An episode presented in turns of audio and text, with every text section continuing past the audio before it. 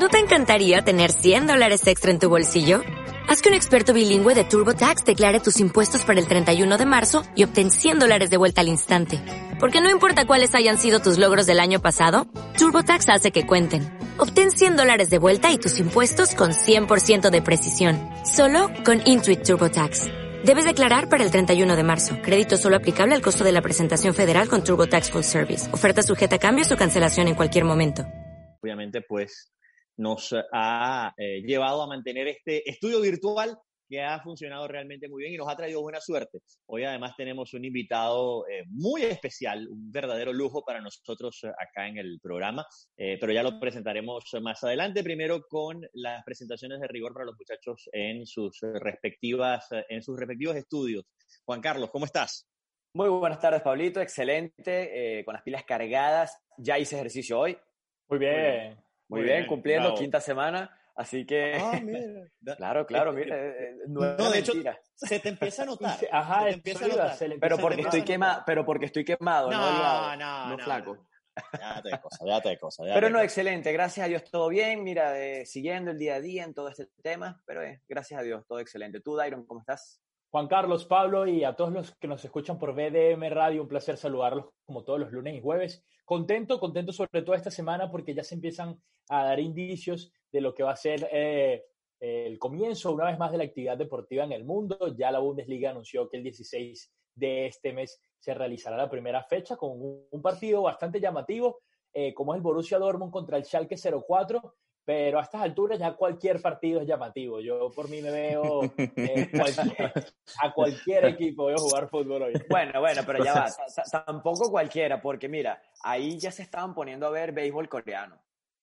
Bueno, o la liga, la liga de Bielorrusia, por ejemplo, que no, paró, o la liga nicaragüense que juega sus finales este fin de semana, por ejemplo. Pero es una muy buena noticia, eh, ya entrando uh, rápida y brevemente en esta, en esta materia, eh, antes de presentar y de ir con nuestro invitado muy especial. Eh, el hecho de que hoy se haya anunciado esto de que la Bundesliga haya dado el primer paso, más allá de las dudas que ha generado, lógicamente, la presencia de 10 casos eh, positivos eh, por COVID-19 cuando se empezaron a hacer los tests desde el lunes.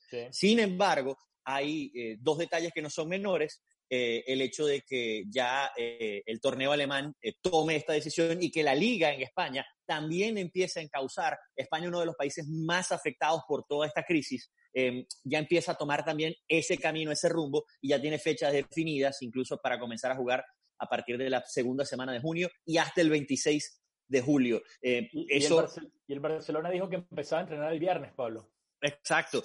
El Inter Miami, por ejemplo, ya se entrenó acá en su sede en Fort Lauderdale. Eh, esto hablando ya de la MLS y los equipos de la NBA. Algunos ya comenzaron a entrenar, otros como los Mavericks de Dallas, por ejemplo, eh, han decidido no abrir o no reabrir su sede de entrenamientos por orden además de Mark Cuban, el eh, eh, polémico, siempre polémico dueño de los Mavs, que de alguna forma eh, no lo cree conveniente aún, digamos, comenzar a, a trabajar o a que, los, o a que su equipo eh, empiece a desarrollar estas tareas. El baloncesto eh, ha sido uno de los deportes más afectados quizás por todo este tema del COVID-19. La temporada de la NBA, por ejemplo, tuvo que paralizarse en su etapa más crítica eh, y uno que tuvo que vivir cosas interesantes y ya nos lo va a contar fue Gregorio Echenique, más valioso del torneo de segunda división en Japón y lo tenemos hoy con nosotros, eh, Gregory. Bueno, son las 7.35, vamos a adelantar un poquitito para ver si eh, comenzamos ya, porque la, ansiedad de tenerte con nosotros y de eh, empezar esta entrevista es siempre importante. Bienvenido a Global Sports, bienvenido a BDM Radio, Gregory, qué gusto poder compartir contigo. Y, y lo primero, preguntarte cómo has atravesado estos días, estas semanas con este confinamiento, con todo lo que ha pasado y sobre todo cómo, cómo fue ese cierre de temporada en Japón, porque al final de cuentas eh, a ti te agarró un poco como el NBA ya el final del, del ciclo. Y bueno, eh, eh, ¿cómo fue ese cierre de temporada y cómo ha sido o cómo han, transcurrido estos días de confinamiento para ti? Un, gusto, bienvenido, ¿cómo estás? Bien, gracias, gracias por, por, la introducción, gracias a todos ustedes por, por darme esta oportunidad y tenerme acá en el, en el, programa. De verdad que bastante contento de poder eh, conocerlos y poder compartir con ustedes un rato. Este, y sí, mira, tocaste unos puntos muy ciertos. Este, yo estuve, fue bastante, fue, fue un proceso bastante raro, por decirlo así. Nosotros, obviamente, tú inicias la temporada con, con, muchas metas, con muchas cosas que quieres cumplir. Tuve la suerte de que mi temporada estaba marchando muy bien. Yo estaba teniendo un buen año, estábamos ganando. Y de verdad que lo último que me esperaba era que pasara algo como lo que pasó. Igual mucha gente, o sea, no, yo sé que no estoy, no estoy solo en eso. Eh, ya cuando porque la primera, una de las primeras ligas, recuerdo que la liga de China, que es una liga obviamente es muy bien pagada, es una liga respetada, ellos empezaron a, detener sus actividades por todo lo que estaba pasando, pero fíjate que, nos, que la liga japonesa siguió mucho más, o sea, nosotros seguimos jugando por mucho más tiempo que otras, que creo que casi todas las ligas. Fuimos una de las últimas ligas en parar nuestras actividades, que me pareció curioso, pero después me di cuenta de que también eh, las Olimpiadas iban iban a ser, o bueno, son en Japón, o sea, ya son el año que viene, pero en ese entonces todavía se manejaba de que la, la, las Olimpiadas iban a seguir y yo creo que ellos estaban haciendo todo lo posible por no mostrar pánico o miedo, uh -huh. porque una vez que ya tú empiezas a cancelar los deportes, ya dice, bueno, si no estás jugando la liga de baloncesto, si no estás jugando la liga de fútbol, si no estás jugando el béisbol, ¿cómo vamos a tener unas Olimpiadas? Entonces, yo creo que eso fue también lo que de repente dio esa pequeña esperanza de que se pudiera terminar, pero obviamente no, no lo fue así. Y, y igual el resultado también nos benefició porque nosotros terminamos de primero y la liga decidió agarrar al, a los dos mejores equipos de la División 2 para que subieran a la 1, que es como hubiera sido al final, como es en casi, creo que en el fútbol también lo hacen así. En, uh -huh. Exactamente. Y bueno, de esa manera no, nos beneficiamos, pero igual, obviamente, como todo deportista, hay alguien, alguien, la gente que le gusta competir, yo hubiese querido seguir, obviamente, jugando y, y bueno, eh, tuve que regresar a, la casa y, y, acá estoy en Omaha, yo, yo vivo en Nebraska, en el Midwest. Eh, sé que es un lugar un poco, aunque ahorita creo que ningún lugar es raro para los venezolanos porque ya estamos en todos lados. Pero en ese entonces, sí, en ese entonces cuando yo le contaba a todo el mundo que vivo en Nebraska, piensan que digo que vivo en Alaska, que no tiene... sí, son dos cosas que no, no tienen nada que ver una con la otra, pero Hace frío, pero no tanto frío. Exactamente. Y, y, y sí, bueno, aquí estoy, porque yo, mi universidad fue, eh, yo estudié, me gradué acá en esta ciudad, en uh -huh. ciudad de Omaha, que está en el estado de Nebraska, y aquí, aquí sigo, aquí tengo mi casa, tengo mi, mi familia, mis padres los puedo traer, entonces por acá estoy. Excelente escuchar eso, excelente que te encuentres bien, que tú estás con, estás con tu familia, sobre todo porque tú acabas de mencionar el tema de los venezolanos, sí. eh, que estamos todos regados, estamos por cualquier parte de la familia. De verdad que ahorita yo creo que es un lujo más que cualquier otro eh, tipo de lujo. Un gusto saludarte, Juan Carlos Guerrero. Gregory, te quería preguntar, eh, mira, poco se ha sabido, y tú nos puedes servir también de portavoz acá para la gente, poco se ha sabido de la situación de todo este virus y de, todo este, de toda esta pandemia en Japón ya que, bueno, está del otro lado del mundo. Eh, mucho se pensaba qué es lo que se piensa, qué es lo que sucede en Japón, porque se quería seguir adelante con el plan de los Juegos Olímpicos. Tú como atleta, como persona, como ciudadano, ¿en algún momento te sentiste en peligro? Eh, eh, ¿Cómo fueron tomadas las decisiones? ¿Sentías un poco de miedo porque querían seguir adelante con los Juegos Olímpicos? ¿Y cómo fue el proceso de volver a, a Nebraska, a tu casa? ¿Fue rápido? ¿Fue fácil? Ok, buena pregunta. Este, sí, mira, yo estando allá, créelo o no, en ningún momento sentí que hubo ningún tipo de peligro, ni que nada cambió, por, porque hasta cuando se estaban viendo las noticias que en varias ciudades de, por ejemplo, aquí en Estados Unidos, que se estaba acabando el papel higiénico, que se estaban acabando las cosas, que la gente estaba peleando, qué sé yo, en Walmart, por, la, por, por X o por Y, eh, allá nunca faltó nada, nunca fui a un mercado y no conseguí nada. De hecho, curiosamente, en Japón la gente usa mucho los tapabocas de siempre. Es algo que no, que siempre, que ha sido común. Allá sí de repente... Por la contaminación, ¿no? Sí, y, no, bueno, si supieras que eh, por precaución, porque Japón ni siquiera es un país muy contaminado comparado como lo es China y son otros países. Japón es muy limpio, pero en los tapabocas, por ejemplo, cuando nosotros íbamos a un aeropuerto, a una estación de tren, o sea, que viajamos como equipo desde, desde mi primer año en Japón, que fue el año pasado, el, 2018, o sea, la temporada pasada, bueno, hace dos años. Eh, te los entregaban. El mismo equipo te daba un tapabocas y si tú te lo querías poner, te lo ponías y si no, no. Pero era por precaución porque, bueno, vas a estar en un lugar donde ha pasado mucha gente, de repente alguien tiene un resfriado, qué sé yo, y, y ya era común. O sea que ni siquiera por ese aspecto de lo de los tapabocas yo pude notar como a lo mejor se notó acá, de cara tú ves gente caminando por ahí con tapabocas que no lo veías nunca. Entonces fue algo muy, bueno, de manera rara, natural, si lo puedes llamar, no fue algo, un cambio drástico en nada pero sí se manejaba esa versión de que el gobierno de Japón estaba como que escondiendo un poco los casos porque no querían de que se fuera a, sí, como a empeorar o que la gente fuera a decir, no, mira, definitivamente no podemos tener las Olimpiadas. Y la decisión de la liga, bueno, fue un proceso un poco largo también porque la primera vez suspendieron la liga fue por dos semanas. Y después de esas dos semanas dijeron que se iban a reunir. Y cuando se reúnen, la decisión que tomaron fue retomar la liga sin fanáticos. Entonces, terminamos jugando una serie sin fanáticos, que fue una experiencia también un poco rara, nunca lo había, nunca lo había vivido.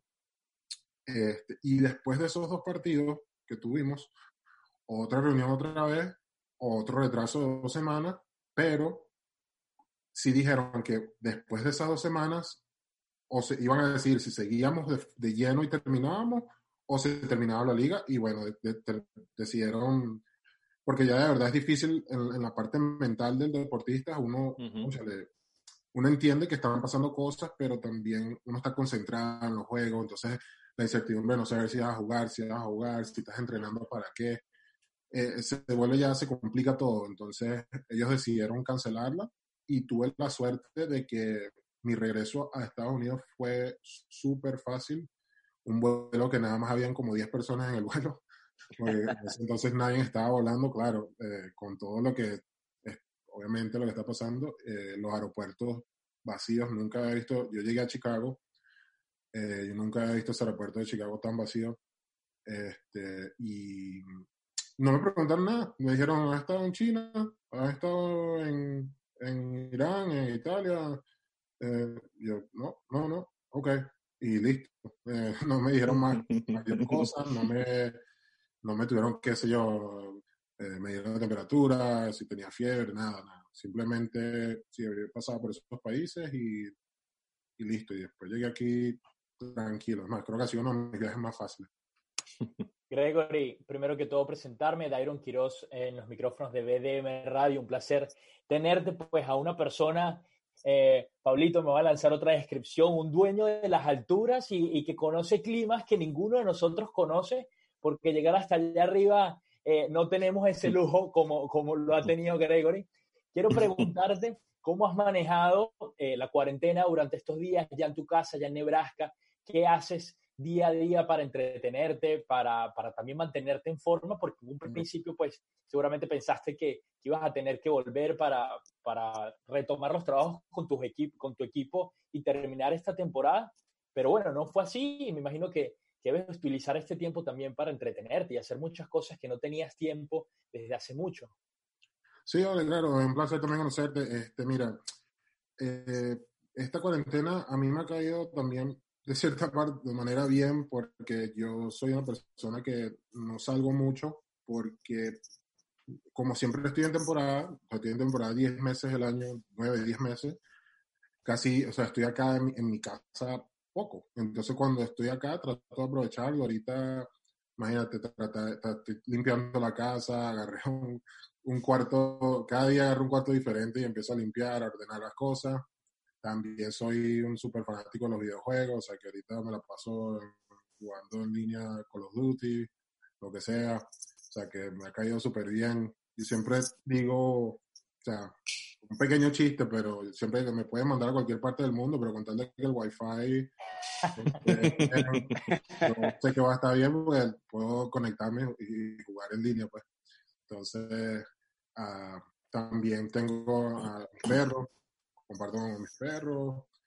Y mm, para mantenerme en forma es un poco más complicado porque las canchas de baloncesto sí están la mayoría cerradas. Yo tuve la suerte de conseguir a alguien que tiene, que es un entrenador personal, y él tiene un, se le invirtió y compró como una especie de, vamos a decirlo, un galpón, por llamarlo así, y puso una cancha y eso lo controla él y, él me da acceso a esa cancha para, para mí, para mi papá nada más cuando, eh, cuando vamos. Pues.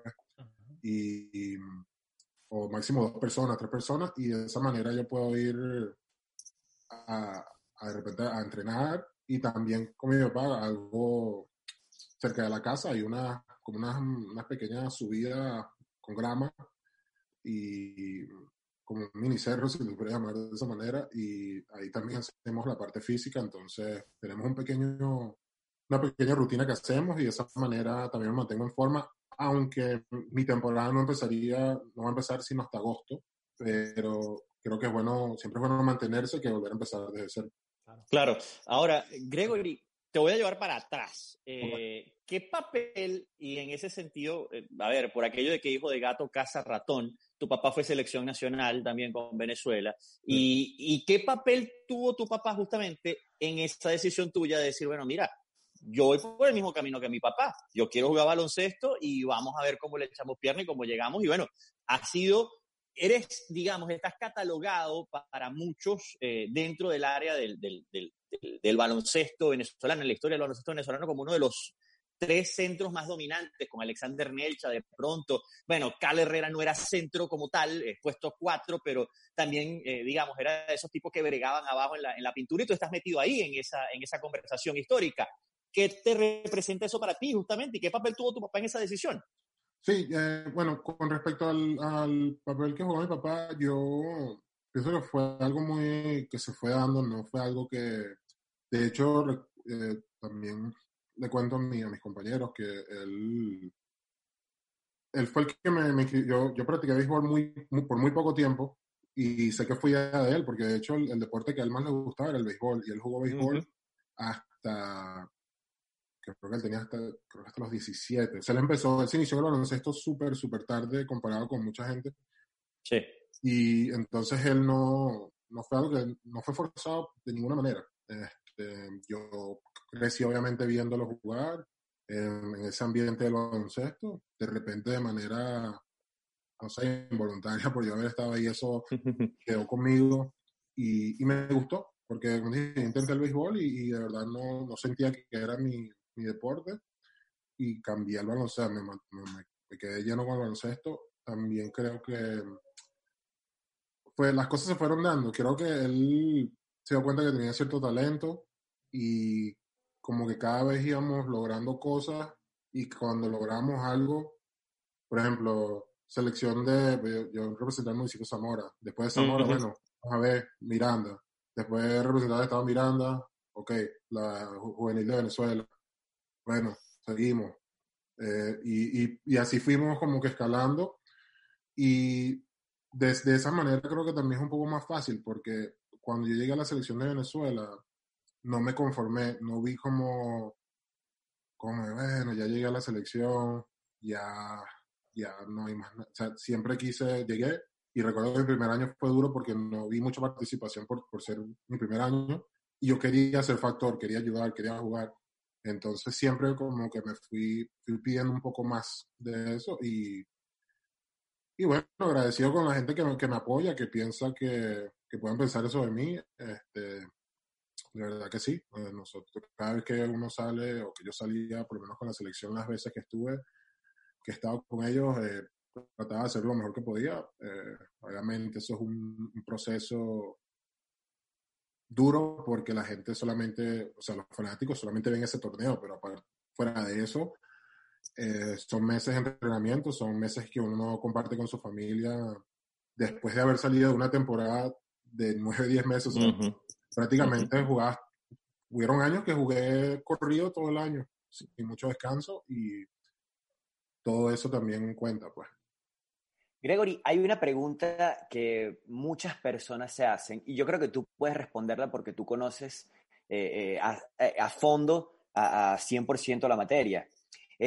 pasaste por la universidad, por, por la universidad de la Rutgers University en New Jersey, estuviste también en la que te graduaste, en la Creighton University.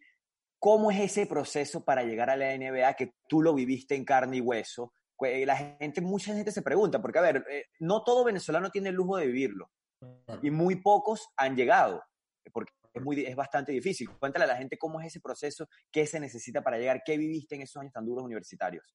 Sí, bueno, el, el, al terminar tu carrera universitaria, sé que ahorita cambiaron las reglas porque me creo que ahora tú puedes tener un agente mientras sigues en la universidad, pero en ese entonces tú no puedes tener agentes solamente cuando era tu último año y te declarabas para el draft de la NBA. Entonces yo terminé mi, cuando yo termino mi periodo universitario, que tengo mi agente obviamente, él se encarga de tratar de contactar a los equipos y tratar de que, como decir, de, por no poder pensar un término mejor, prácticamente como venderme. Mira, tenemos este jugador, así tal, estos fueron sus números, deberías de, llevarlo para, para, tu campamento, para que lo veas.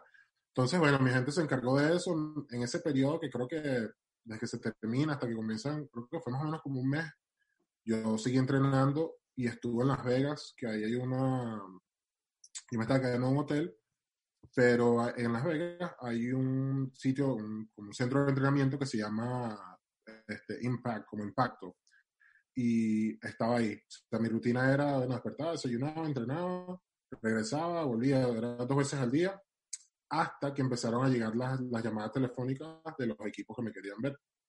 El primer equipo que me quiso ver fue el de los el Boston Celtics, ¿verdad? Entonces, ¿qué pasa? Ellos me dicen, mira, te queremos ver tal día. Obviamente, como yo fui la primera, eh, los primeros que llamaron, yo no tenía nada, o sea, pude ir fácilmente y ellos mandan su boleto de avión y de Las Vegas a Boston. Eh, y te espera una persona, un, servicio de carros, te esperan ahí con el cartel, con el cartel en el, eh, y de ahí te llevan a tu hotel, te dan, un, o sea, te dan un menú de lo que tú puedes comer y al día siguiente te dicen, mira, está abajo en el lobby del hotel, a, que sea a las 8 de la mañana, que vamos a salir a la práctica y a veces, muchas veces tuve que irme, directo a la práctica, al aeropuerto, de regreso otra vez. Algunas veces uno pasaba el día ahí, dependía de, de, lo que te tocaba.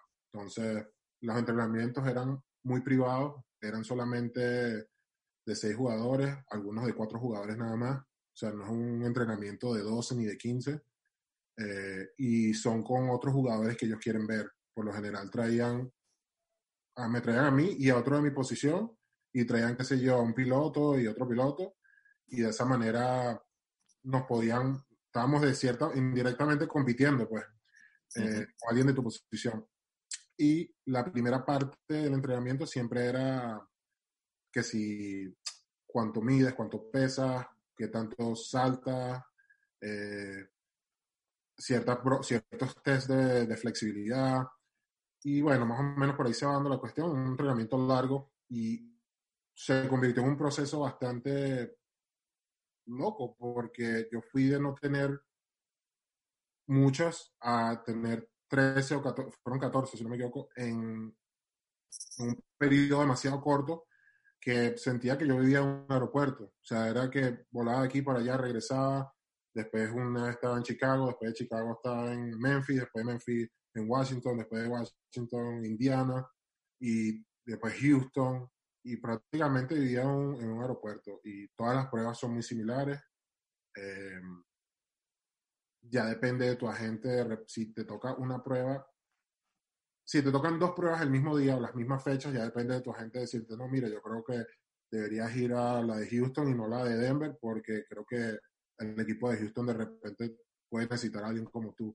Y por ahí más o menos se va dando la cuestión, pero es un proceso bastante, emocionante, porque obviamente estás viviendo experiencias nuevas, vas a, los lugares de práctica de los equipos, vas a los camerinos de los equipos, eh, te dan cierta indumentaria del, equipo donde estás, que si los shorts, la camisa, la cuestión, ves como un poquito cómo viven ellos de, esa manera, pues. Eh, y, y, bueno, después viene la, la noche del draft. Eh, obviamente, si te llaman, excelente. Si no, porque después viene lo de la Liga de Verano, que fue lo que yo terminé jugando. Que un dato muy curioso también es que yo terminé jugando la Liga de Verano con Toronto Raptors y es, fue un equipo que yo no entrené con ellos, pero ellos me contaron lo que yo venía haciendo de otros equipos y más o menos se corrió la voz y terminé jugando, o sea, ellos me, me quisieron. O fue la mejor opción que tuve para, para jugar esa, esa liga de verano en Las Vegas.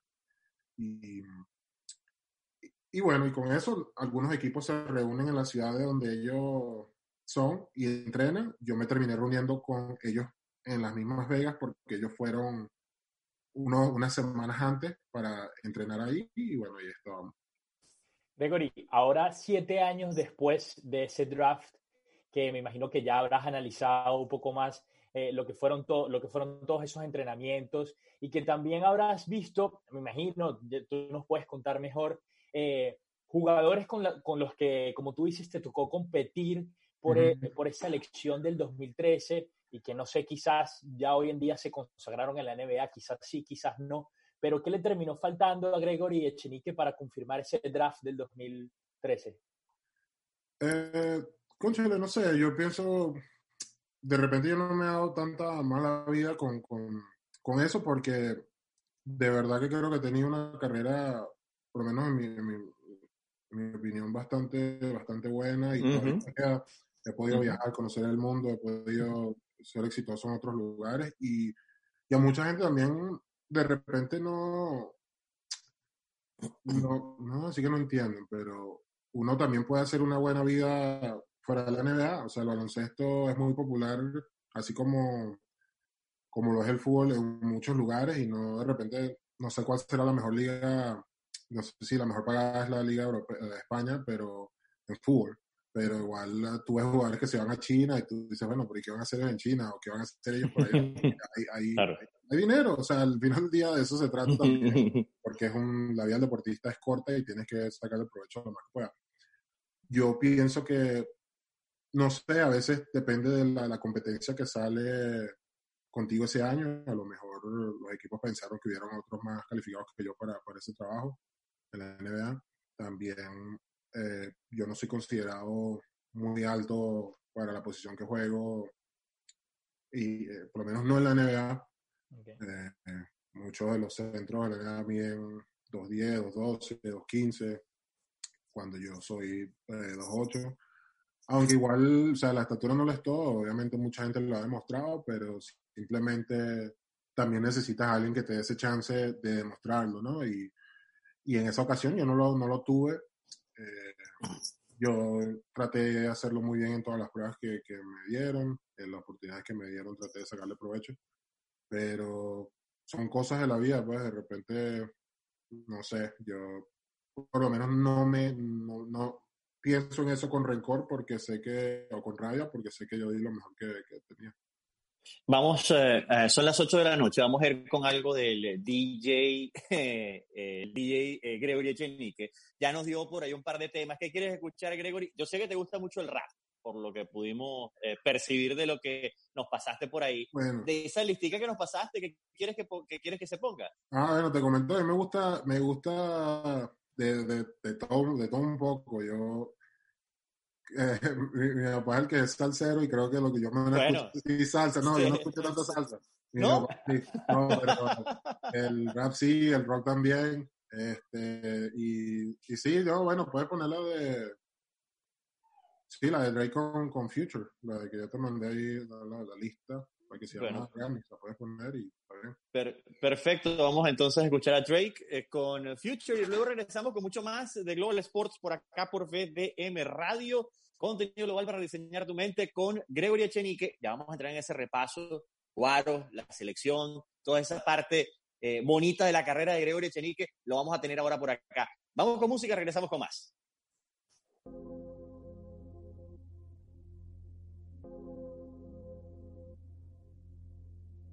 Yeah. Yeah. Yeah, yeah.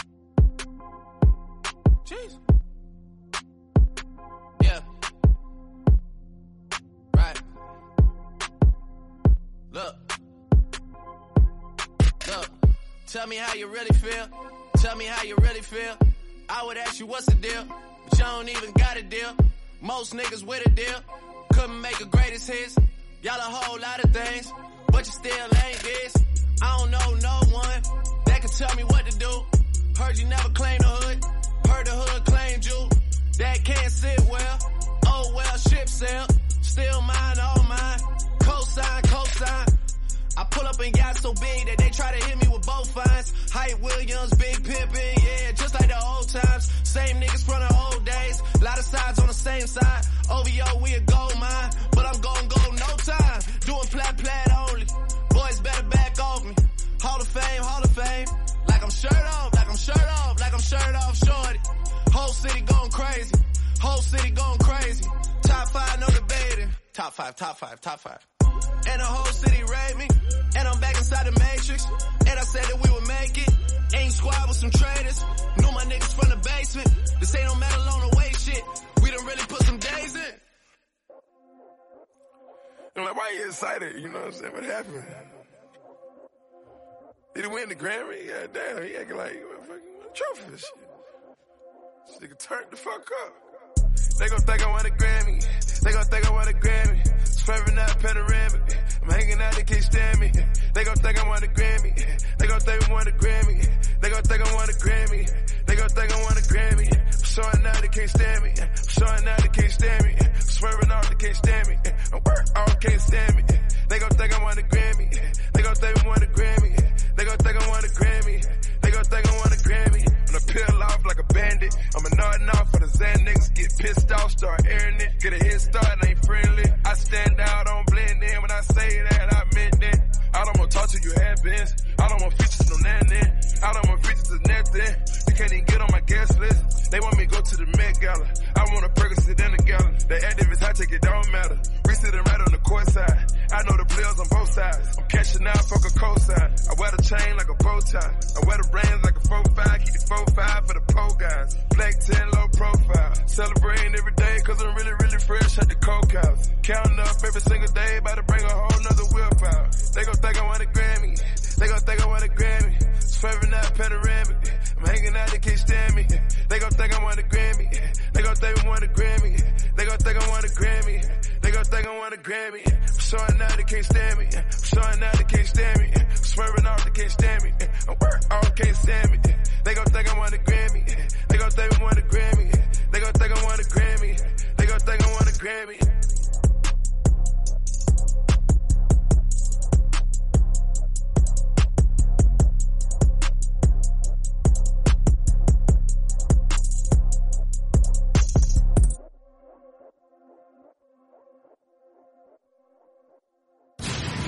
Porque aquí disfrutamos las victorias, disciplinas, competencias y la pasión por el mundo deportivo. Esto es Global Sports.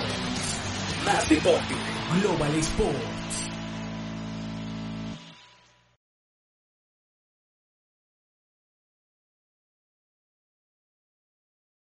Adelante, Eso está bueno, más eso está adelante. bueno. Sí, eso está para más adelante. Bien, son las 8 y 5 de la noche. Estamos acá con eh, Gregory Echenique, acompañándonos en Global Sports, por aquí por VDM Radio, contenido global para rediseñar tu mente. Les recordamos que este programa está saliendo en vivo en YouTube. También tienes la posibilidad de eh, verlo y escucharlo a través de www.vdmradio.com y, por supuesto, también en nuestra app en VDM Radio, la puedes conseguir en cualquier eh, aplicación móvil eh, para dispositivo Android o para eh, iOS, para los dispositivos de Apple. Y también esto va a quedar en Spotify, en Evox, en Apple Podcast, en todas las plataformas para poderlo escuchar más adelante. Estamos con Gregory Echenique.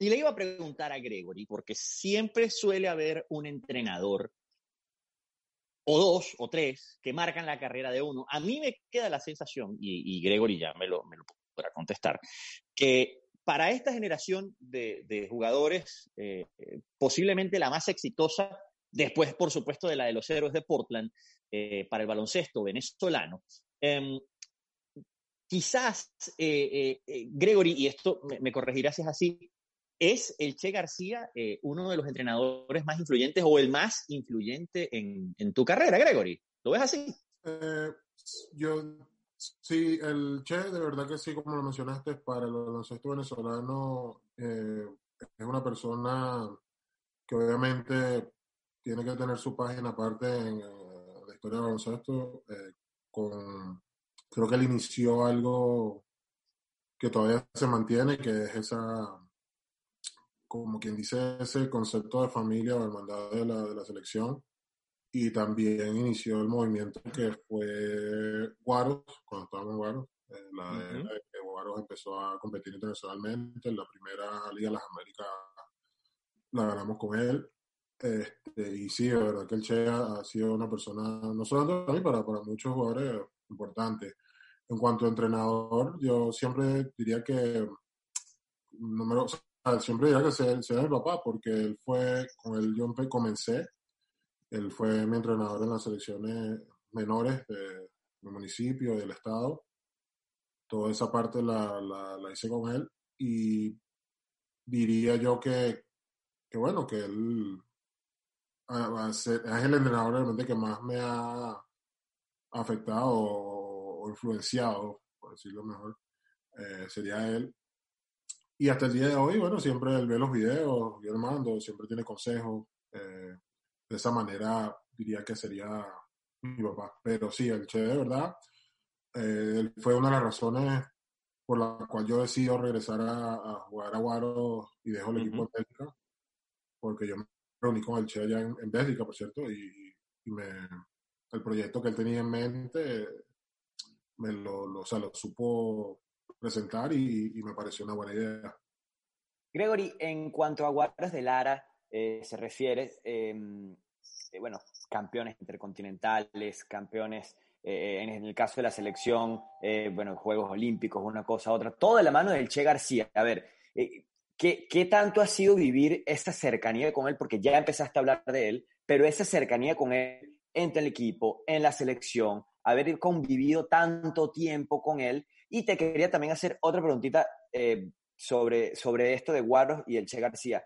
¿De qué crees tú que sirvió para, la, para el núcleo de la selección de Venezuela jugar la Liga Nacional de Baloncesto, que es como la segunda división de Venezuela bueno. prácticamente, en donde, por cierto, yo me crucé contigo, tuvimos un par de palabras, en punto fijo estaba Falcón cuando fuiste eh, con, con, Guaros de Lara, por allá estuvimos cubriendo, y, y recuerdo que, bueno, ustedes salieron campeones. Eh, ¿Cómo ha sido toda esa cercanía LPB, LNB, ese, eh, series intercontinentales, eh, todo, todo lo que has podido lograr con él y, como jugador en tu equipo? Sí, este, fue, fue un proceso, eh, fue algo bastante interesante porque pasamos tanto tiempo juntos que ya creo que pasábamos más tiempo juntos que con nuestras propias familias, en realidad. O ese tiempo que estuvimos, porque salíamos de Guaro y éramos como cinco o seis y éramos la mitad de la selección, estábamos en la selección juntos otra vez, terminaba la selección y como tú lo mencionaste, estuvimos, eh, jugamos la Liga Nacional también, que uno de los grandes efectos del baloncesto venezolano eh, se diría que es la poca competencia que, los pocos partidos, pues, o sea, pues cuando se acababa la LPB ya cada quien como para su casa, después no sé, la gente no, no hay esa continuidad de trabajo. Entonces, parte del proyecto era ese, que nos inscribiéramos en la, Liga Nacional y se usara todo lo que pudiéramos jugar y competir para, para seguir mejorando. Y, y creo que, bueno, eso dio, dio su fruto. Eh, con respecto al Che, bueno, el Che yo creo que él es más venezolano que todos nosotros juntos. Yo no sé, el, le dio otro, otro sentido a... Pues sabes que los argentinos tienen esa esa fama de que son creídos y eso, lo otro, pero el Che de verdad que es un caso aparte, una excepción, diría yo, no sé. El tipo es súper accesible con todo, a pesar de todos sus éxitos, nunca te da la esa vibra como de que no te le puedes acercar a decirle algo, no te le puedes, o sea, como que soy mejor que tú, qué sé yo. Eh, y y sí, esa, esa parte que vimos con de las Olimpiadas y todo fue, para mí fue de las mejores experiencias que he tenido como profesional. Este, obviamente, las Olimpiadas es lo, lo, lo, como dice, lo máximo para un jugador de, bueno, para un jugador de baloncesto, obviamente lo máximo sería la NBA y unas Olimpiadas. O sea, sería prácticamente lo, lo más. Y yo pude por lo menos ser parte de una. Y eh, de verdad que una experiencia inolvidable. Y de cierta manera tenemos todavía un chance para ver si podemos lograr otro, otro, otra Olimpiada. No con el Che, ahora con Fernando Duró, pero igual somos muchos los que, la mayoría del equipo comenzamos con, con esa idea que, que tenía el Che. pues. Ahora, Dairon, me colé un momentito, le, Dale, le dale, mandan por acá, le mandan por acá un saludo, escribe Luis, Martí, Luis Marínez Rondón, escribe, Épale Gregory, un gran saludo del Duke, feroces del Istmo, envía saludos. Sí, vale, bueno, eh, bueno, el- ese equipo, eh, sí, fue cuando yo com- les comenté que mi papá fue mi entrenador en las categorías menores.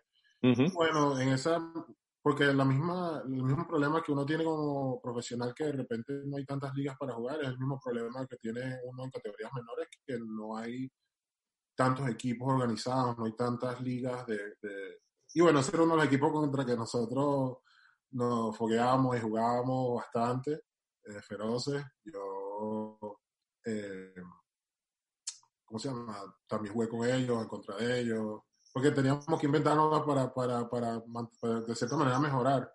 No es como acá en Estados Unidos que eh, todo desde que tiene, no sé, cinco años y hay una liga con árbitros y todo, que no sé cómo lo hacen, pero mucho en Venezuela hay que ingeniársela un poco, pero bueno, saludos para ti también, un abrazo y gracias por, por estar escuchando. Gregory, hablabas ahorita sobre los Juegos Olímpicos. Eh, la selección que ustedes llevan a los Juegos Olímpicos de Río de Janeiro, una selección que solo se había clasificado una vez en su historia, en 1992 en Barcelona, Ajá. y, y- y finalmente ustedes, ustedes lo logran y a mí todos los deportistas me han dicho que para ellos los Juegos Olímpicos es como Disney, ¿no? O sea, yo quiero que, que si puedes nos cuentes alguna anécdota, la anécdota más significativa que te hayan quedado de los Juegos Olímpicos. Bueno, yo, aparte de, de haber jugado contra el equipo de Estados Unidos y todo, todo eso que se vivió, yo pienso que lo más impresionante fue la, la ceremonia de, de apertura la- para el inicio de las Olimpiadas. Sí, le encendió Eh, la antorcha. Sí, no, y eso fue un, prácticamente todo un día. Es algo que, porque fíjate, nosotros teníamos que, obviamente, vestirnos con, cada quien con su, cada país tiene su, su, su vestimenta oficial. Nos teníamos que reunir abajo y eran filas y filas de, de autobuses desde la Villa Olímpica al, al gimnasio que creo que quedaba, creo que fue casi como una hora de viaje más o menos pero eran autobuses y autobuses, infinidades, porque todos los países y todas las delegaciones iban, obviamente. Y lo que pasa es que ellos te ponen en un, en un gimnasio, al lado del gimnasio principal donde se hizo la ceremonia, había un gimnasio más pequeño, donde tú ibas entrando y era como que por orden alfabético, obviamente nosotros éramos uno de los últimos países, o sea, que otros países que empezaban con, con letra A, obviamente, ellos tuvieron que estar ahí más temprano. Entonces tú ibas como rotando en ese gimnasio más pequeño y te ibas moviendo. Ahí te daban un refrigerio, había agua, había comida, había alguien como, ¿cómo se llama? Había un DJ, había música, o sea, había cosas que estaban pasando en ese momento, pero tú tenías que ir escuchando porque poco a poco ibas rotando hasta que te tocaba salir otra vez de ese gimnasio y seguir la fila de los países para entrar al, al principal que era donde estaba obviamente todo. el- el- yo- había tanta gente que yo creo que no. Me ha pasado poco, pero como que no se escuchaba nada. O sea, había tanto ruido que a la misma vez no se escuchaba nada. Era todo como un, un sonido. Era una experiencia muy rara. Y recuerdo que, bueno, en el desfile, obviamente todo, todo el mundo. Creo que nosotros estábamos cerca de los de boxeo y me acuerdo que todo el mundo quería salir en las cámaras y estábamos bajándose y todo el mundo tratando de buscar cuál era el ángulo que iba a salir en, la televisión y, y bueno, bien, yo, yo traté de grabar con mi teléfono, uno de esos videos creo que lo subí a, las a mis redes y, y a la misma vez que todo se, o sea, que eso pasa prácticamente es un, la mitad de un día completo en eso. A la misma vez se sintió como algo que pasó tan rápido, porque una vez que estás ahí viviéndolo, no, obviamente no le paras a nada de eso. Pero esa experiencia fue... Y bueno, después te consigues en los comedores, que sea Rafael, a Rafael Nadal o este, a las hermanas, a las Williams. ¿Qué foto te tomaste? Eso. No, vale, a mí, me dio, a mí me da pena, ¿verdad? Todo el mundo los molestaba y yo. Eh, no, bueno, los oía, pero normal, no, no sé, no, ya vi que como también son personas, son humanos, claro. tranquilo. Pero sé que el que más la gente buscaba y el que era más mm, era a Usain Bolt, el jamaiquino, y recuerdo que él, o sea, yo no lo, yo no lo tomé foto ni nada, pero sí eh, compartimos con unas personas que lo hicieron y decían que él ya estaba cansado, o sea, de, tantas fotos que a mucha gente de repente le pudo haber caído mal, pero también hay que entender que esa persona, o sea, entre atletas famosos, él es famoso. exacto, exacto. Es otro nivel de... y la gente tiene que, bueno, algunos entendieron, otros no, pero, pero sí, fue una, una experiencia bastante buena. Absolutamente. Oye, Gregory, yo voy a concatenar dos preguntitas, las voy a tirar una detrás de la, de la, de la otra, eh, porque una es una buena, una es un momento eh, estelar de la carrera, no solo la tuya, la de todos ustedes. Eh, ese, ese momento en México, yo estaba reviviendo en estos días ese partido contra Canadá, em, e, en el que ustedes terminan, bueno, dando el, el, gran paso y, y, y ganando el, el, torneo de las Américas.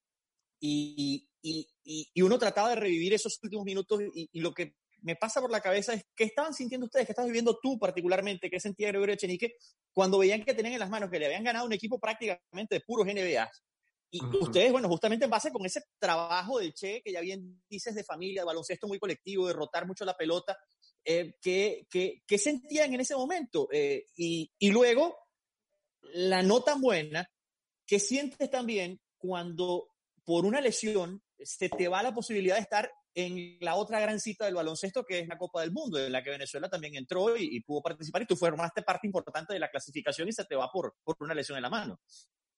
Sí, con, con, la, con la más reciente que fue la del Mundial, este, sí fue una decisión bastante difícil porque, como lo mencionaste, yo pude ser parte de las ventanas que, por cierto, jugamos en Venezuela, en el Parque Plata, y fueron muy buenos partidos, fueron muy buenos partidos. Este, pienso que pude ayudar al equipo bastante, o sea, me sentí muy bien con el equipo, ellos hicieron el esfuerzo ya que también en, Japón en ese entonces todas las fechas FIBA las ligas no jugaban, entonces se facilitó para que yo pudiera viajar.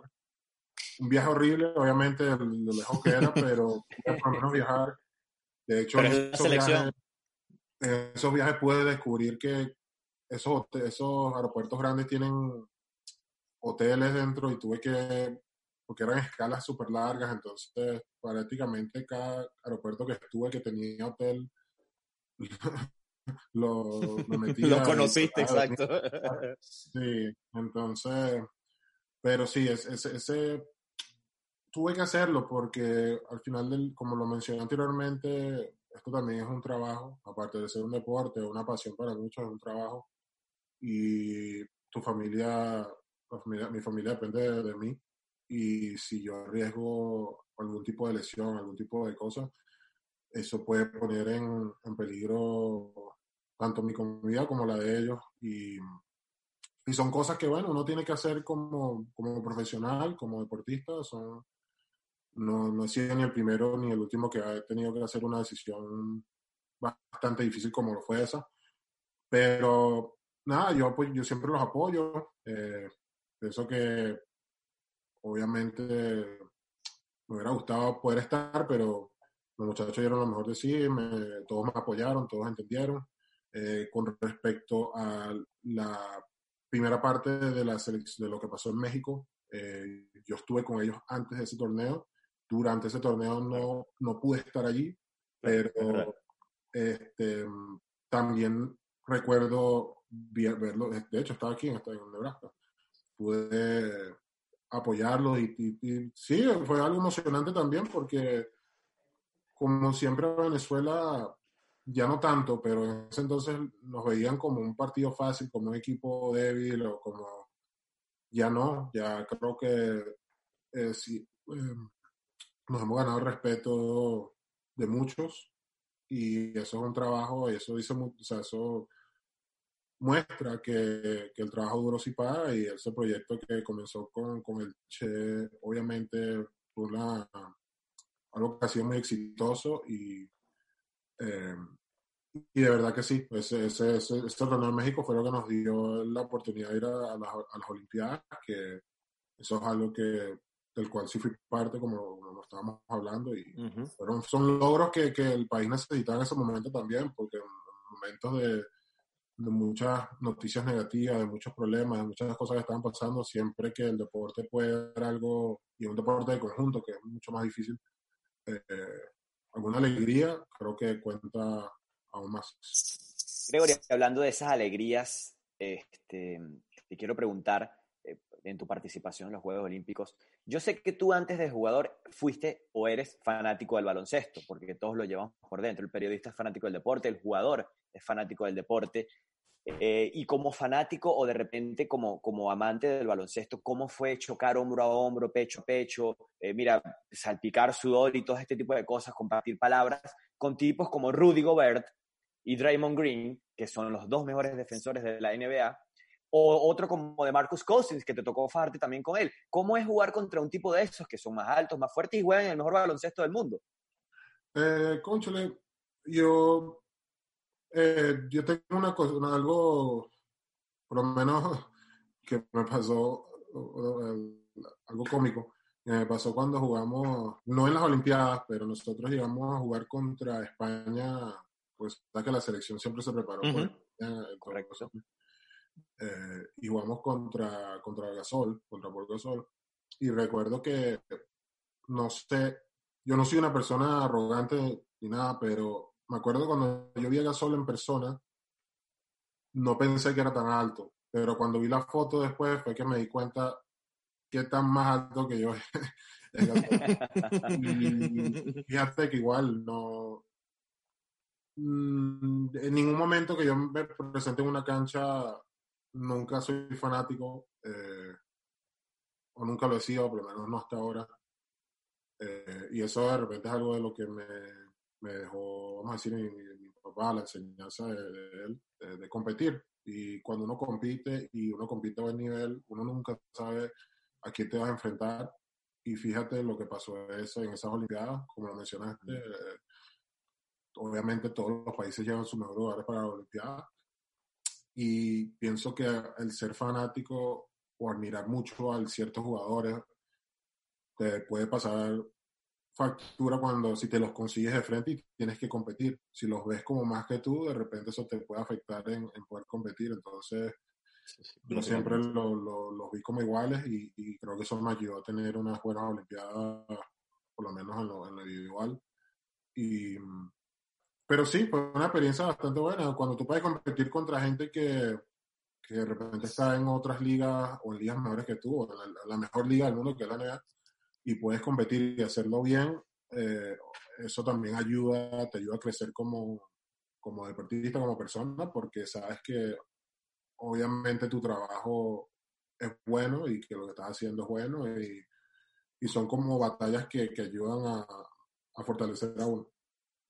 Ahora, volvamos a la actualidad, al 2020, porque te tengo que felicitar, fuiste el MVP de la B-League de la segunda división de Japón, a pesar de que se finalizó temprano, se finalizó todavía faltando varias jornadas, creo que incluso 14 jornadas eh, para que se terminara, pero fuiste tú el MVP, si no estoy mal, eh, me corriges, 21.2 puntos de averaje y 12.1 rebotes.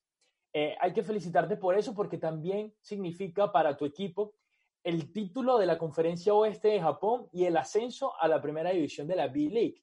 ¿Qué oportunidad significa esto para Gregor Echenique? También dándonos, dándonos un panorama y explicándonos un poquito cómo es el baloncesto japonés, que no tenemos eh, tanta oportunidad de verlo. Sí, bueno, bueno gracias, gracias. Este, de verdad que fue un premio que eh, significa bastante para mí, ya que esta temporada, yo, mi- el- para contarte la historia bien, el, el equipo con que yo estaba el año pasado, eh, que es el equipo que se llama Shimane, Susano Magic Shimane, ellos, que fue mi primer equipo en Japón, yo pude llegar con ellos a, a ayudarlos a ascender a la primera división y yo pensé que yo regresaría con ellos a, a seguir luchando, pero en la primera división, ¿no? Y resulta ser que este equipo de Hiroshima eh, vino con una mejor oferta y es algo que, él, bueno, le he explicado a los, a los que me preguntan que cómo es ese el baloncesto allá. Bueno, allá no hay tanta diferencia, por lo menos no en la parte financiera de los, los equipos de primera división y segunda, porque los equipos que están en segunda muchas veces terminan invirtiendo más que los equipos de primera porque quieren ascender. Ok. Entonces yo tuve la suerte de ser parte de este equipo que han querido, este equipo de Hiroshima, mi equipo ahorita, ellos nunca habían llegado a la primera división, entonces este año trataron de juntar a los mejor- las mejores piezas que ellos creían que lo podían ayudar a, a lograr eso, y yo tuve la suerte de ser uno de ellos, y por eso yo no seguí con mi otro equipo como pensé que lo iba a hacer.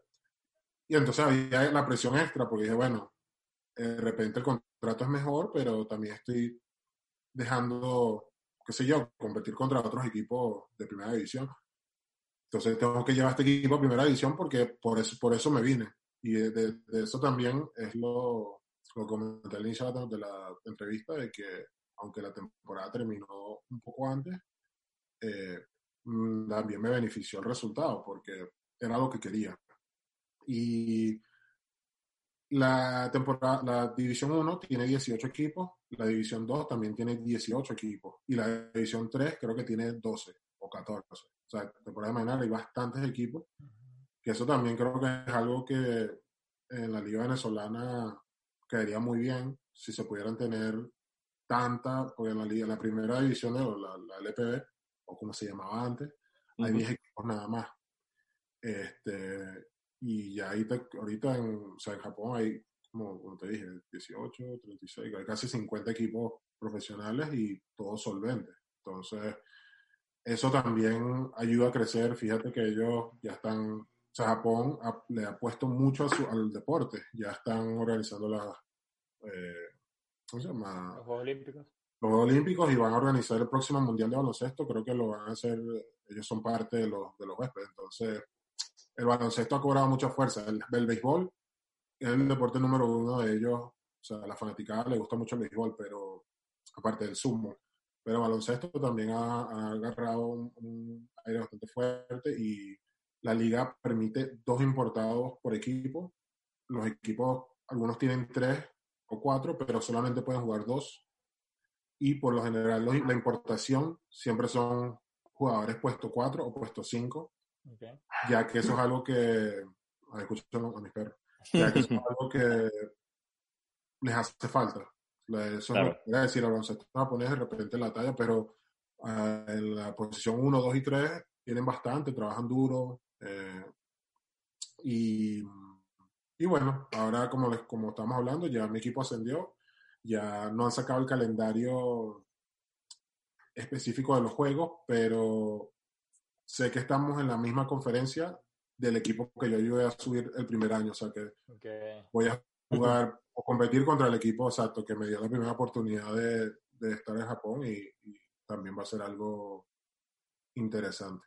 Nos queda primera división, ¿no? Un, un Japón, un Japón, por cierto, que este año sumó un jugador en la NBA. El Ah, noveno pick del draft de este año fue Rui Hachimura, eh, jugador japonés, eh, Benin japonés, eh, por su, su, su aspecto, su aspecto asiático no es tan común porque es un poco eh, moreno, pero sí, noveno, noveno del draft, uno de los principales prospectos de, de, de, de, lo que fue la selección del año pasado, Rui Hachimura japonés. Exacto, él lo estudió en la Universidad de Gonzaga y Correcto. que eso también hizo que mu- prácticamente todo Japón viera el baloncesto universitario, o sea, ya abarca, el baloncesto abarca mucho, mucho, o sea, muchos fanáticos. y, y, y sí, no, no, el apoyo, imagínate, yo, yo estaba comentando a alguien que en, en, en Tokio hay, creo que hay tres equipos de primera división, hay tres equipos de segunda división y creo que hay un equipo de tercera división, o sea que en Tokio hay como siete, ocho equipos profesionales, imagínate, y todos Ujú. tienen fanáticos y todos los juegos se llenan y a todos los apoyan, o sea, eh, es bastante raro pensar que una ciudad pueda tener tantos equipos profesionales y tantos fanáticos para todo, pero a ellos les gusta, sí les gusta el baloncesto, ¿verdad? Y Exactamente. nos tratan, nos tratan muy bien. Yo no he tenido ningún tipo de problema de, de nada. De hecho, los venezolanos nos, nos conocen porque, bueno, por el béisbol, porque ha habido, más que todo por el béisbol, tienen eh, ese conocimiento y, y nos, nos, nos quieren allá, pues no, no tenemos ningún tipo de mala fama de nada, más bien eh, nos quieren en ese aspecto. Y, y bueno, sí, sería excelente si de repente yo le estuviera abriendo las puertas a otros venezolanos que pudieran jugar al baloncesto allá, ya que saben que, que, que sí hay baloncesto en Venezuela, pues, y Claro. uno nunca sabe lo que pueda pasar. Nos queda tiempo para una rondita más eh, de, de preguntas eh, y de repente yo coleo un adicional. Eh, pero te iba a preguntar, Gregory, justamente por eso, ¿cómo es la vida en, en Japón? Eh, ¿Qué tan difícil o fácil te, te ha hecho adaptarte a alimentación, un idioma completamente diferente a lo que has podido experimentar? Porque el inglés es una cosa, pero el japonés, con sus particularidades, es otra cosa diferente. Y la vida del japonés es, es- es- muy peculiar también. Cuéntanos un poquito cómo, cómo es la vida para un venezolano en Japón y, y cómo te has ajustado. Y si hay venezolanos en Japón que, con los que te encuentres, porque así como lo decías Exacto. ahorita, ahorita hay en todos lados. Claro. Eh, bueno, mira, sí, eh, ¿qué te comento, la vida, bueno, se maneja del otro lado del- de la carretera. Yo tuve que manejar, pues estos dos años que he estado, me ha tocado manejar eh, del otro lado de la y, y ya... Se, se acostumbra uno, ¿no? Sí, ya es algo muy normal. Eh, me acuerdo que la primera vez sí fue un poco raro.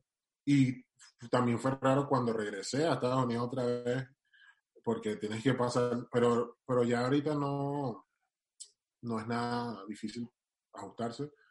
Eh, la gente muy respetuosa, eh, respetan, bueno, eh, uno siempre, bueno, respeta a tus mayores, pero ellos de verdad viven por eso. Eh, en cuanto a la parte, la comida, súper fácil. eh, de verdad. Sí, ¿no? te- Ujú. Sí, sí, comen, obviamente, no, o sea, no todo es sushi, a ellos les gusta su... Así que nosotros aquí también comemos una versión un poco más barata de, de lo que es el- los, fideos, los ramen. Ajá. Los- cuando yo estaba en la universidad comía, pero de los... lo que El, del, el, del, el del potecito de Sí, dólar. sí. Eh, obviamente eh, una versión mucho mejor que, que de verdad es mm, buenísima. Y mm, también, dato curioso, comen bastante cochino, eh, que yo no, nunca lo pensé, pero sí comen cochino. Este, ¿qué más? ¿Cuál es tu ramen, cuál es tu ramen favorito? El- ellos tienen uno que es a base de, de- Es muy sencillo, es como prácticamente sal, agua, los fideos y ponen como unos pimentones, ponen un poquito de, de cochino, por cierto, Ujú. eh, y un huevo sancochado, este, y eso le agrega el, como que el sabor, y es- pero hay, hay de otros, hay otros que son más picantes, hay otros que tienen otras más complejos, pero yo siempre me mantengo por lo, por lo sencillo, me gusta así el salmón, el atún, todo eso lo, lo venden bastante. Eh, son, sí son muy limpios, por cierto, el, el Japón es un país muy limpio. Eh, y eso sí, respetan, respetan las leyes a, morir. No, si el semáforo está en rojo, ni se te ocurra, o si dice que cruces la calle, o que no cruces la calle, nadie cruza, la- o sea, respetan todo. Eh, en cuanto al idioma, no, no me afectó mucho, no manejo el japonés, pero manejando el inglés es fácil. Eh, igual estando en la ciudad, yo que estaba en Hiroshima, ya la gente te conoce, sabes que estás ahí para apoyar al equipo de la ciudad y cualquier, en cualquier momento que necesites alguna pregunta, buscan la manera de, ya con la tecnología es mucho más fácil, ya está la, la aplicación que tú le hablas al teléfono Ok. y lo traduce en el idioma que lo necesites. Eh, de verdad que el, el día a día es fácil. Eh, en cuanto a venezolanos, bueno, no, en Hiroshima no, no tuve placer de conocer de conocer, pero yo estaba muy enfocado también en trabajar, en querer hacer las cosas bien. Ya de repente, como regreso a esa misma ciudad, pudiera aventurarme un poco más. Sé que en Tokio sí hay, sé que yo tengo, tengo amigos que tenía amigos allá, pero no me dio el chance de irlo, de irme a encontrar con ellos.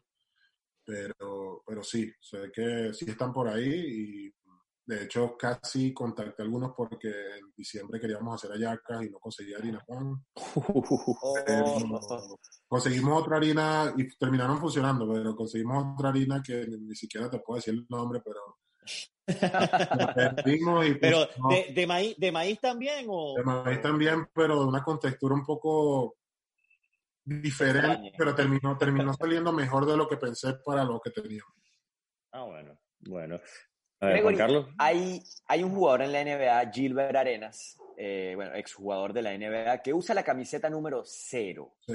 al igual que tú. Gilbert Arenas usó el cero porque cuando él era eh, joven, era prospecto, los expertos que lo escautearon, varios de ellos dijeron que ese jugador iba a jugar cero minutos en la NBA. Y por eso él usa el número cero o usó el número cero en, tu carre- en su carrera. ¿Por qué Gregory Echenique eh, Sí. usa el número cero? Ah, tan curioso. Yo, lo mío fue más, mm, bueno, yo diría que mi historia de repente no es tan, tan buena como la de, la de porque obviamente él pudo, imagínate todo lo que él logró, eh, pero yo- a mí siempre me gustó el número 9. Es mi favorito también. Ah, ok, bueno. A mi Bien. papá le gustaba el número 6, a mí me gustaba el número 9. Pero no sé por qué en las ligas, pues sé que el baloncesto FIBA tenía una regla hasta no hace poco de los números que se podían usar. Eh, en la liga del, del high school en, en el- en Estados Unidos también había una, una regla diferente de los números que se podían usar. Entonces, prácticamente terminé como obstinado de que, bueno, no puedo usar el 9, to- tiene que ser del 1 al 15 o no puede ser números que tengan, eh, por lo menos en FIBA era nada más del 1 al 15, no se puede usar el 0. Entonces, en la selección era el 14. Entonces, en el high school, cuando yo quería el 0 no estaba. Entonces me dieron, fue todo un desorden. Entonces yo estaba obstinado y bueno, no, como que no me den nada, dame el número 0. Bueno, no- si no puedo usar nada, hasta que por fin en la selección se pudo usar el 0, que fue que me pude cambiar. Eh, y si no me equivoco, bueno, este dato me lo pasó alguien de la federación, que ese torneo, ese primer torneo que yo puedo vestir la camiseta cero con la selección de Venezuela, fui el primer jugador en el mundo de, de usarla, porque como la estaban inaugurando, o sea, te estaban permitiendo que lo hiciera, muchos que de repente usaban ceros en sus ligas, a lo mejor no se cambiaron, no sé, por cuestiones de, de- de- propias, pero yo sí, y fui por lo menos ese otro dato por ahí, pues, pero... Sí, está buena la historia. Y, Pri- prime- primero en el mundo en utilizar el cero en FIBA, en selecciones. y- sí, y con respecto a Japón, lo que pasó fue que el capitán del equipo donde yo llegué era el cero. Y los capitanes en Japón los respetaban muchísimo. Entonces no iban a decirle como, mira, quítate, quítate el cero y dáselo a él que viene llegando. Yo no había jugado ni un minuto en Japón. Había jugado en otros lados, pero obviamente para ellos el capitán es otra cosa. Y decidí ponerme el 8, porque eran como dos ceros como un 2-0, pero de la otra manera.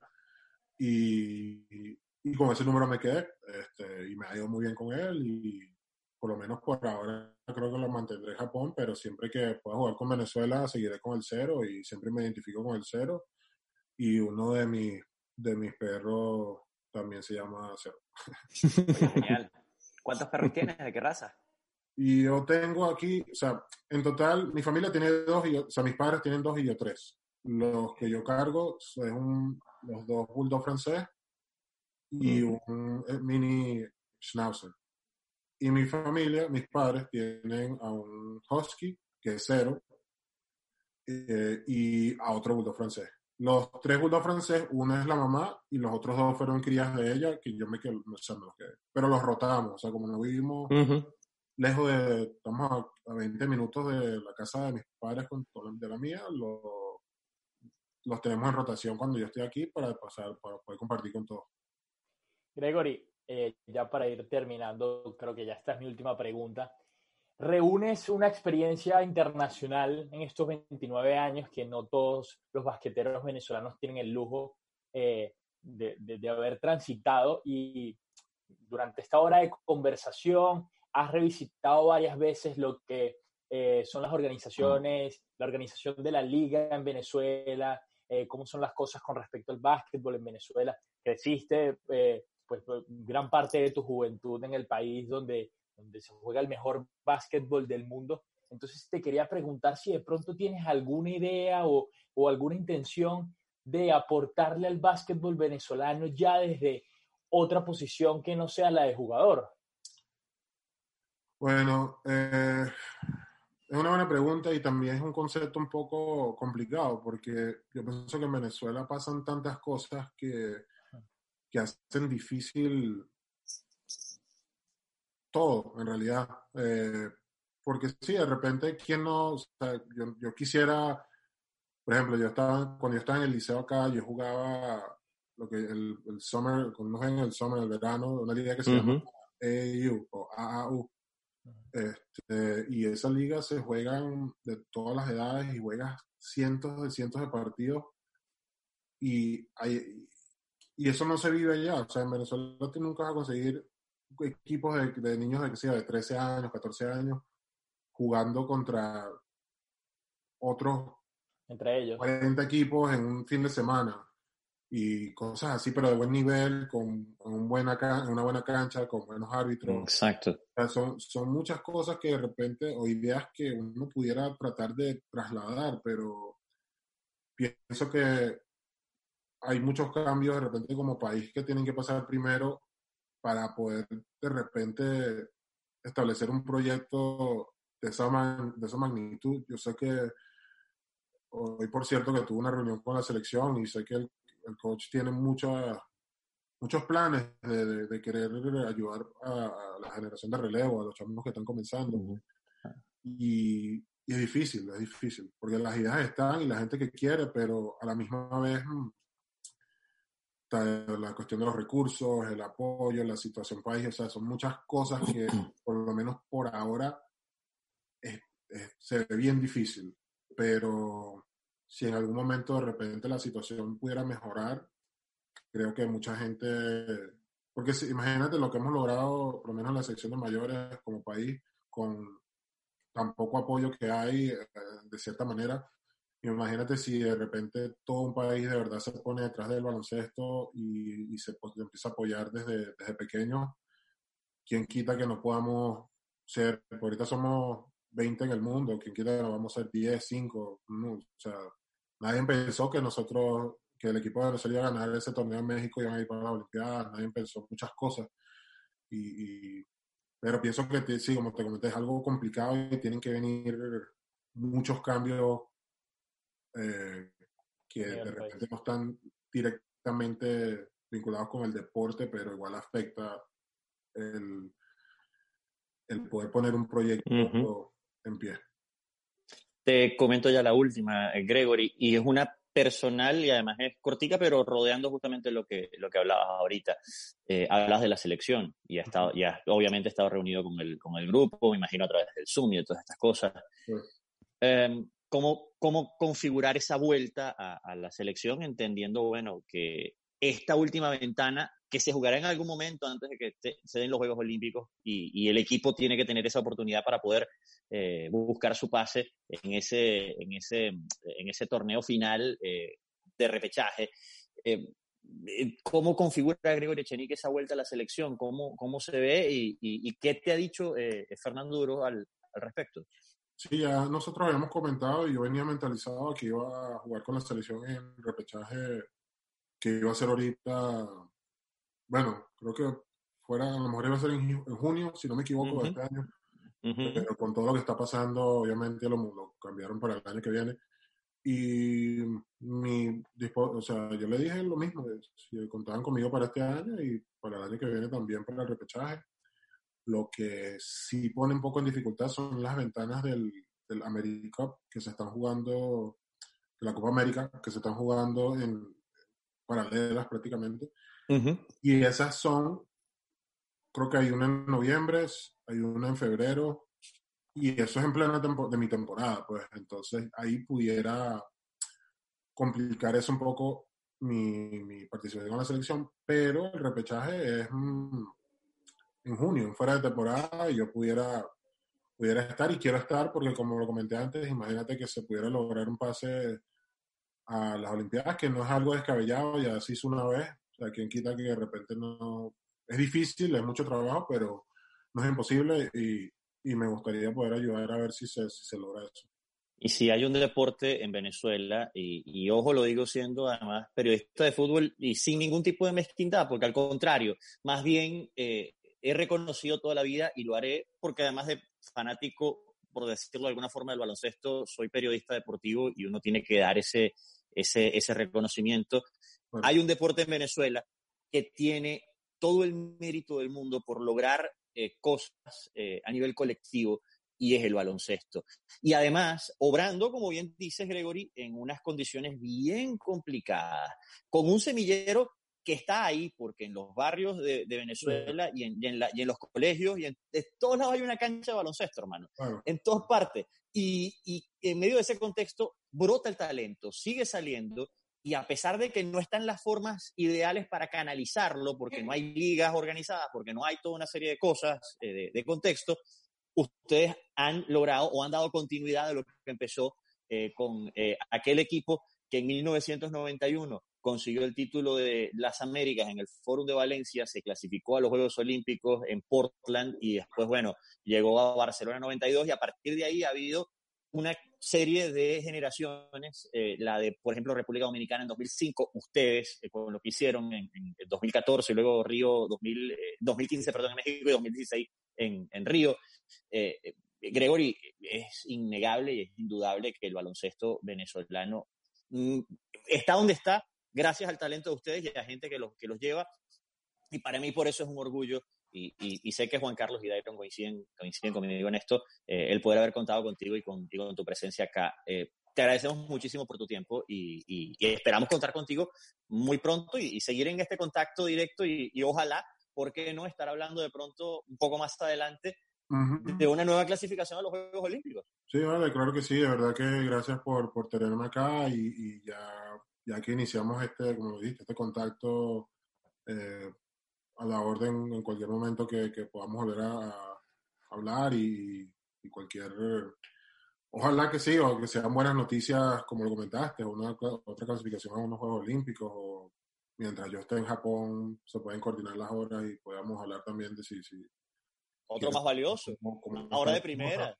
Sí, y, y, bueno, y esperamos que, que, que, la gente de verdad siga apoyando el baloncesto, de que cambien las cosas. Eh, de verdad que, como lo mencionaste, hay mucho talento, hay muchos niños y niñas que, les gusta el deporte, que sueñan con llegar lejos y, necesitan esa ayuda y esperamos que, bueno, que, vengan cambios y que las cosas, las cosas mejoren. Pero, hoy repito, gracias por, por tenerme, la pasé muy bien y espero que ustedes y la, la gente que está escuchando que, que también hayan pasado un, un rato a, agradable. Yo sigo el mensaje bueno. de Pablo, agradecidos contigo, de verdad que es un inmenso placer haberte tenido acá. Mira, eh, y, y, sobre todo por, por, la forma en cómo se dio todo esto. Mira, para los que no lo saben, eh, a ver, eh, el contacto para lograr hacer esto, yo vi en, una, en un supermercado de acá de Miami una, una camiseta tuya, un, una persona con una camiseta tuya, le grabo un video, lo subo en mi Instagram, para mi sorpresa, bueno, Gregory la ve, le hace un repost y mira, así de, así de natural y, y, y, y, sencillo salió esto. Así que agradecido por, por esta oportunidad, Gregory. ¿Verdad que sí? No, bueno, y así, así también salen las cosas mejor cuando es todo más natural, no es nada forzado, nada. Y de verdad que, que, que se dio muy bien y estoy muy, muy contento de que, de que me invitaron y que pudimos haber compartido esta, esta hora todos nosotros y bueno, espero que sea que se repita en un momento cercano. Y cuando vengas sí a Miami, y cuando vengas a Miami, tienes parada obligatoria en los estudios de BDM Radio, por cierto. Eso, eso es así. Así será, así será. Sí. Bien, Dairon, ya para, para cerrar. No, un placer, un gustazo el que nos vimos al tener hoy a Gregory Chenique hoy aquí con nosotros durante esta cuarentena, bueno, a pesar de todo, hemos sabido hacer un recorrido por distintos deportes y por distintos nombres que han dejado el nombre, valga la redundancia, de Venezuela bien en alto, Gregory Echenique, Daniel Ders, Stephanie Hernández, entre muchos otros que hemos entrevistado durante estas cinco semanas. Y bueno, un placer como siempre haber compartido el micrófono con ustedes. Bien. Gracias. Un abrazo. No, seguro. Gracias, Gregory. Dairon Quiroz, Juan Carlos Guerrero, Pablo García, nos despedimos hasta el lunes con eh, Frank Carreño y Lucía Tobar en la dirección de la estación y Gabriela Longa en la producción general de VDM Radio. Nosotros, aquí en Global Sports, regresamos el lunes con mucho más. Gracias, Gregory, nuevamente por tu concurso, por estar con nosotros. Nos reencontramos el lunes. La emoción del deporte y el comentario acertado en el momento oportuno. Esto es Global Sport. Global Sport.